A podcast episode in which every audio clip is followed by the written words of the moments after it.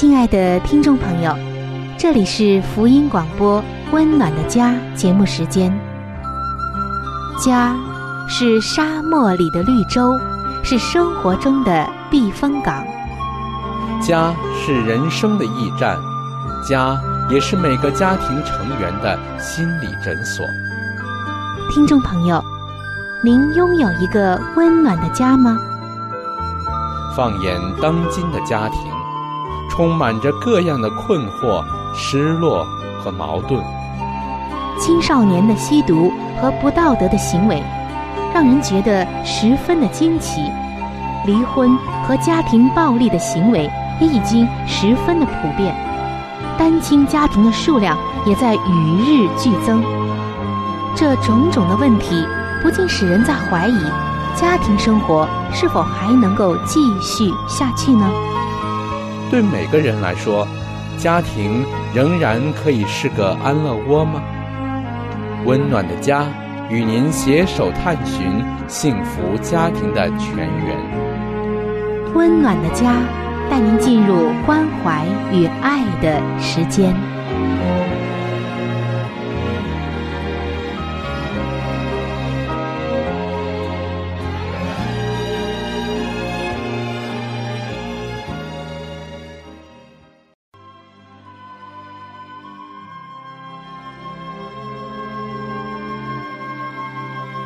上帝眼中全然美丽的女人，是蒙福的女人，是幸福深处的女人。全然美丽的女人，把爱的港湾装点得温暖阳光、简约纯全，令人留恋。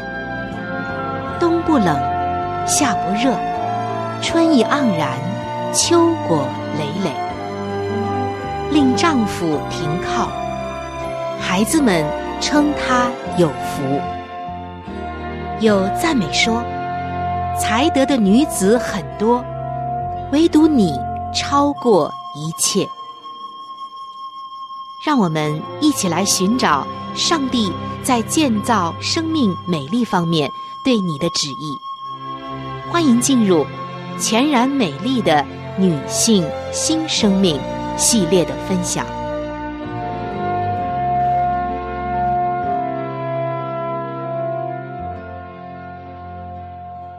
各位亲爱的听众朋友，欢迎来到全然美丽的女性新生命系列专题的分享当中。全然美丽的女子，它就记载在圣经真言书的三十一章。当我们这一个阶段在探索这一段美丽之旅的时候，可曾想过，上帝眼中的美丽和人眼中和你我眼中的美丽的概念有什么样的区别呢？相信通过这一段时间的分享，我们已经明白了很多。今天我们将进入到真言书三十一章三十节的分享。这一节经文很有意思。也很值得我们去深思。可以说，它和人的观念大不一样。我们来听一听这真言书三十一章三十节写了什么。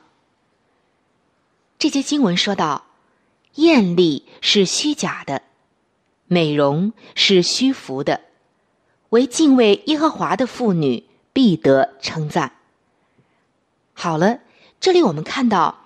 上帝眼中的美丽和人眼中的美丽实在是不一样。我们人都喜欢艳丽的，或者是那种看上去好像很美貌的。然而，上帝眼中的美丽却不是这样。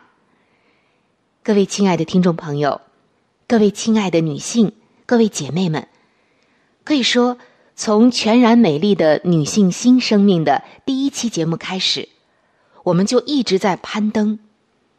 经过了漫长的旅程，我们马上就要达到目标了，来到那个才德的高峰，就是智慧、品德、才能的高峰。最后，在这一系列有关于美丽的分享中，我们终于要达到顶峰了。在这里，我们发现了真正含有“美丽”这个词的一节经文。我们分享了这么长时间，可以说分享了《真言书》三十一章的很多节经文。我们分享的也是一个关乎于美丽的话题。但是，亲爱的听众朋友，您有没有发现，竟然在以上分享的所有的经文中，居然没有“美丽”这个词呢？稍等一下，今天我们就要谈到美丽。但是，今天我们所谈到的美丽，却是有别于我们从开始所谓预期的那个美丽。我们到达了这近千美丽的高峰之后。才发现，这种美丽与我们人向来所认知的美丽实在是不一样。真言书三十一章的信息，在这里就显得更加的清晰。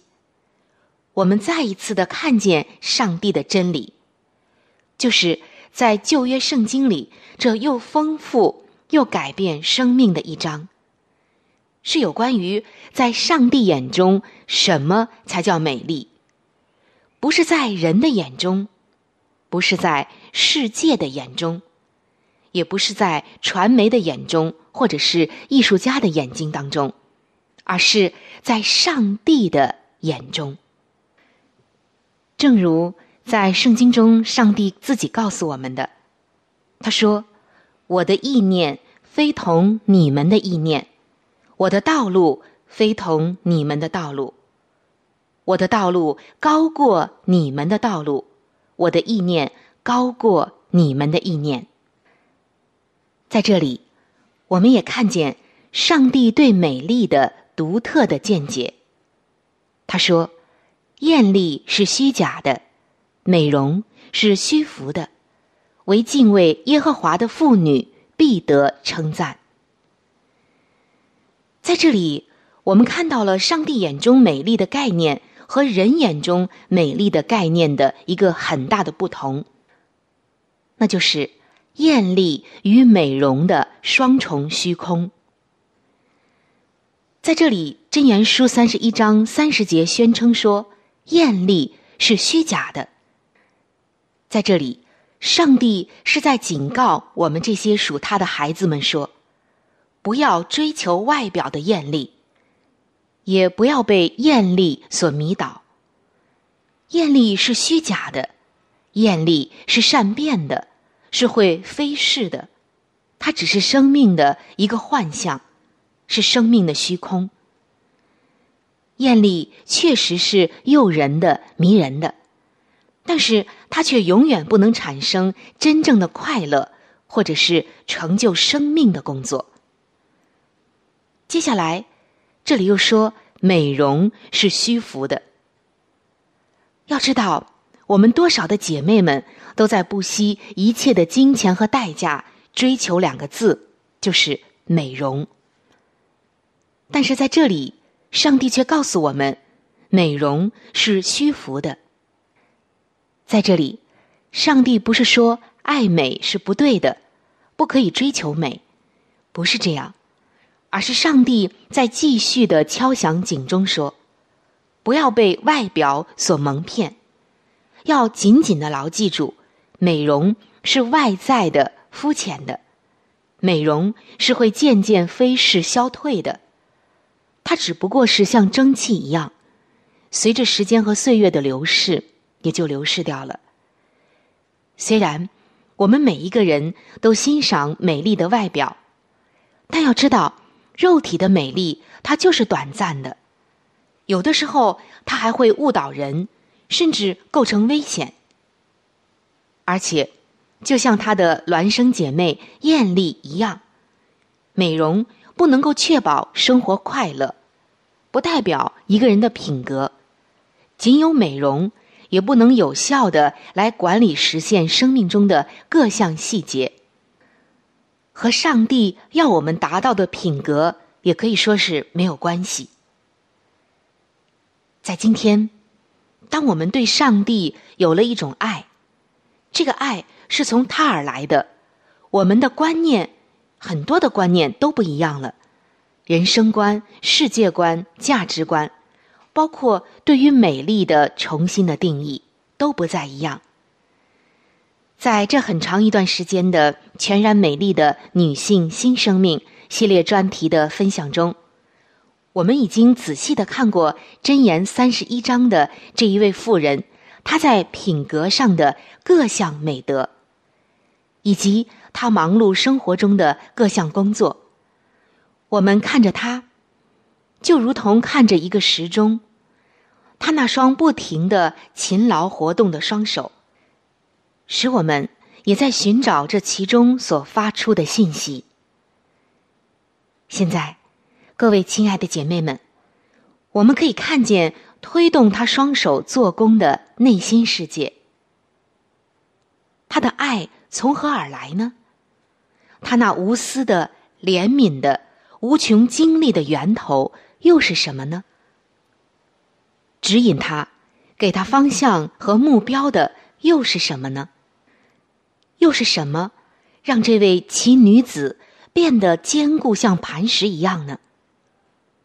她从哪儿得着动力，让她终生付出如此崇高的努力呢？是什么令他在上帝眼中看为美丽呢？这答案就在箴言书三十一章的三十节。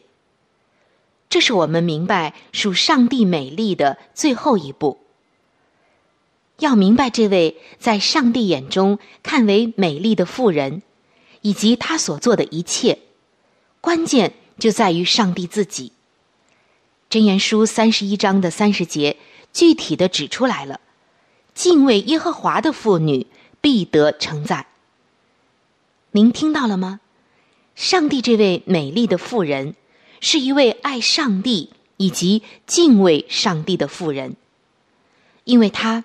对上帝认真，又认真的服从上帝的话语，上帝就看她是美丽的。那么，敬畏上帝的实际意义又是什么呢？这是我们经常会听到的问题。简单来说，敬畏上帝的妇人，她在属灵上对上帝的忠诚是全然的忠诚以及奉献。各位亲爱的姐妹们，今天你又是如何的来孕育出你对上帝的爱，你对上帝的忠诚，并且在他眼中成为美丽呢？要在上帝眼中看为美丽，你需要注重内在的品格，而不是外表。你应该关注的，不是你有着什么样的穿戴。选择什么样的发型，驾驶着什么品牌的车子，或者家居的布置如何？最最重要的是，你住在主里面，活出了他在你身上建造的那神圣的品格。你要追求上帝的称赞，不求人的称赞。你要避开属世短暂的虚荣，追求上帝那永恒的美丽。这些才是敬畏上帝的妇人所应该关注的。敬畏上帝能洁净你生命的每一个角落，并且在你生命中流露出上帝的荣美。那么，对上帝全然委身会产生什么样的不同呢？简单的来说，这能改变我们所做的一切。就如同太阳发射光芒，上帝的同在也能照亮你一切所做的。因你为工作奉献自己，上帝就会为你触及的一切都带来光辉。就如同泉水以及瀑布需要水源的供应一样，你的喜乐、更新的力量还有方向，也是从坚贞不移的忠诚发出来的。当你的心信靠上帝，你无私的行动以及奉献，就能够为周围的人重新带来力量。上帝那崇高的爱，能给你的行为、性格以及对他人的爱带来动力，而你对上帝的信心，就会为你的道德精神还有生命的打造增添美丽的色彩了。亲爱的姐妹们。想想是不是这样呢？好的，我们今天就先分享到这里，在下一期的节目中还有更精彩的内容在等待着你，欢迎您能够到时收听。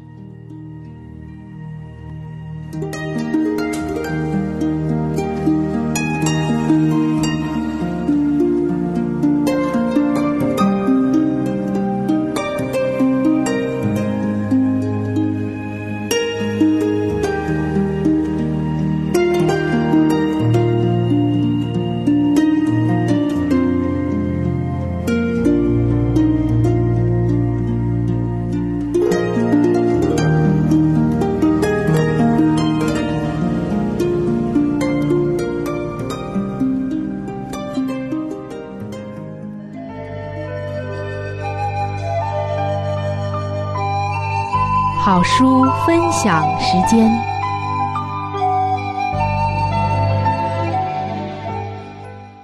各位亲爱的听众朋友，各位亲爱的弟兄姐妹，您现在所收听的节目是由希望之声福音广播电台为您带来的《温暖的家》，我是志鹏，非常高兴我们今天又相会在空中的电波当中，和大家一起来共度一段美好的时光。那现在又进入到这个节目当中的一个小栏目，叫做“好书分享”。我们一直以来和您在分享的是美国宗教女作家怀艾伦女士的一本著作，叫做《富林信徒的家庭》。亲爱的听众朋友，如果您一直在收听我们的节目，您一定比较了解这本书了。因为这本书可以帮助到我们每一个人，能够拥有一个更加幸福而温馨的家。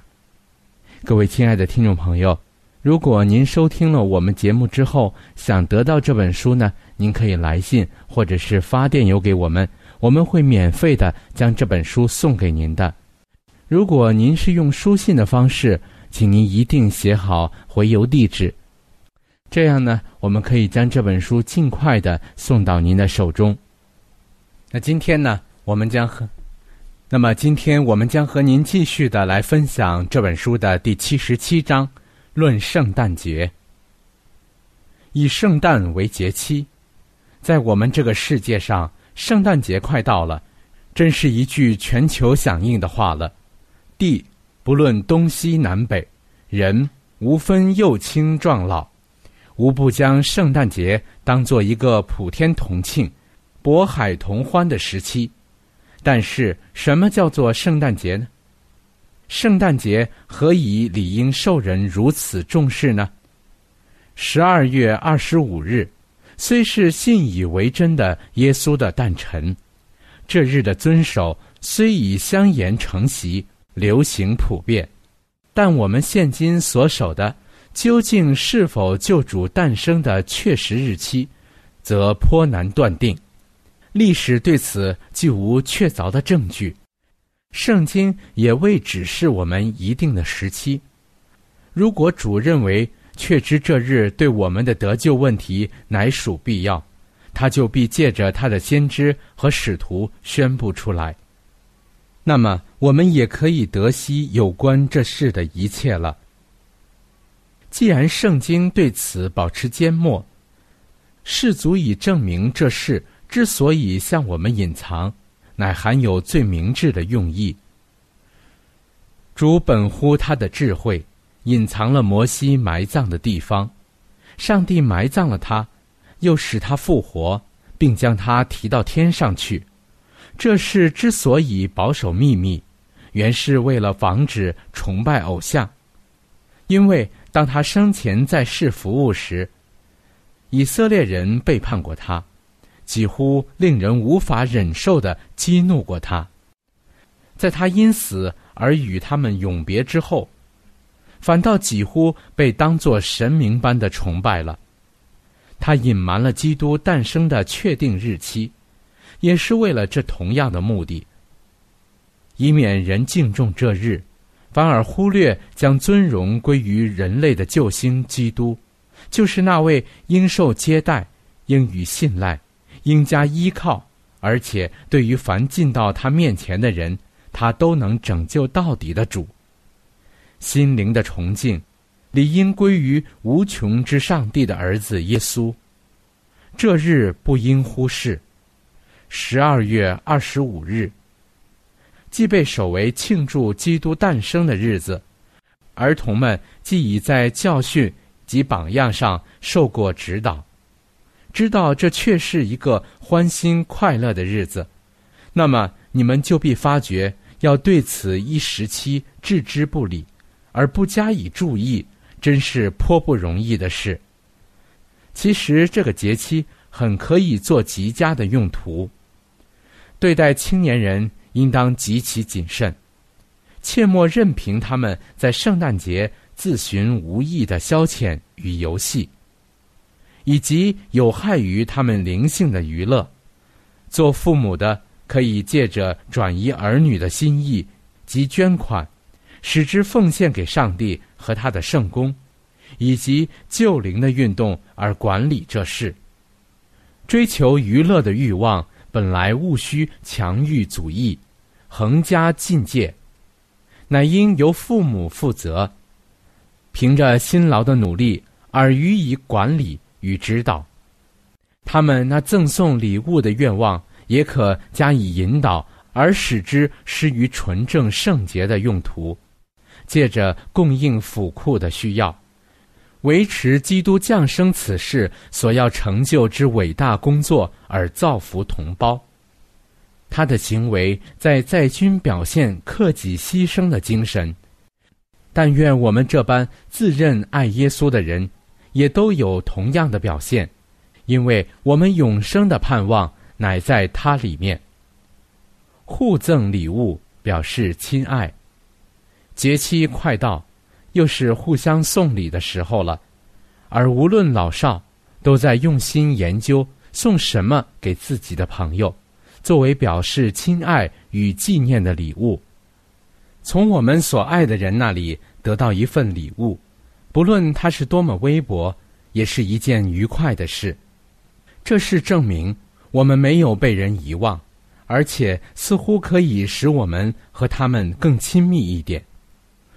只要我们不顾此失彼，忘了我们至好的良友上帝。则彼此互赠礼物，以表示亲爱，并作为纪念，乃是正当合理的。但我们应使所赠的礼物对于受礼人具有实在的惠意。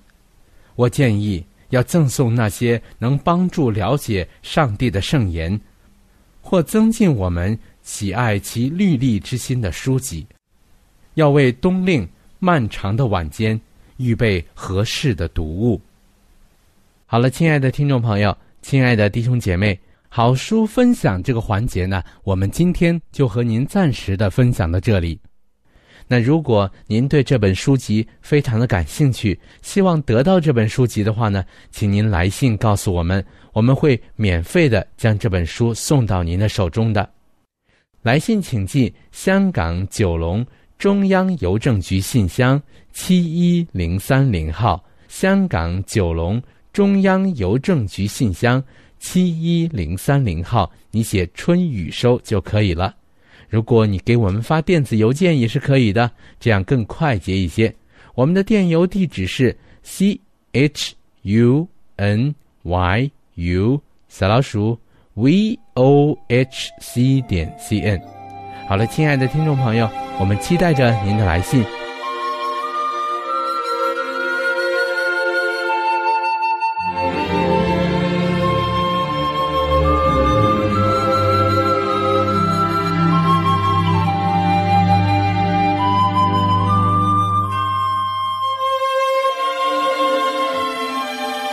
各位亲爱的听众朋友，今天的话题就和您分享到这里。如果您对于家庭，或者是有关于家庭的话题，有什么样的问题、想法与建议，或者是美好的经验与见证，春雨在这里可是非常非常的欢迎您能够写信给我。如果您在家庭方面，或者是婚姻方面、情感方面遇到一些问题，遇到一些难处，那我们也是非常的希望能够成为您最最知心的朋友。你可以来信告诉我你心中的问题、困惑与烦恼，我们会尽我们最大的能力帮助到您。另外，在我们这里也为您预备了一些与家庭、婚姻有关的资料，是可以免费的赠送给您的。如果您有需要，那么欢迎您和我联系。来信请寄。香港九龙中央邮政局信箱七一零三零号。来信请寄：香港九龙中央邮政局信箱七一零三零号。您写“春雨收”就可以了。春是春天的春，雨是雨水的雨。如果您是用电子邮件的话，请记我的电子邮箱。我的电子邮箱是 c h u n y u，就是春雨的汉语拼音。接下来是小老鼠 v o h c 点 c n。我的电子邮箱是。c h u n y u 就是春雨的汉语拼音。接下来是小老鼠 v o h c 点 c n。如果您有话想和志鹏说，也可以通过我转交给志鹏。我们期待着您的来信。在这里要特别说明一点的就是，如果您的条件许可的话，欢迎您能够上网来收听我们的节目，以便于取得最佳的收听效果。我们的网址是三 w 点 v o h c 点 c n。我们的网址是三 w 点 v o。h c 点 c n，本期的节目到这里就要说再见了，下期节目我们再会，愿上帝赐给您一个温暖的家。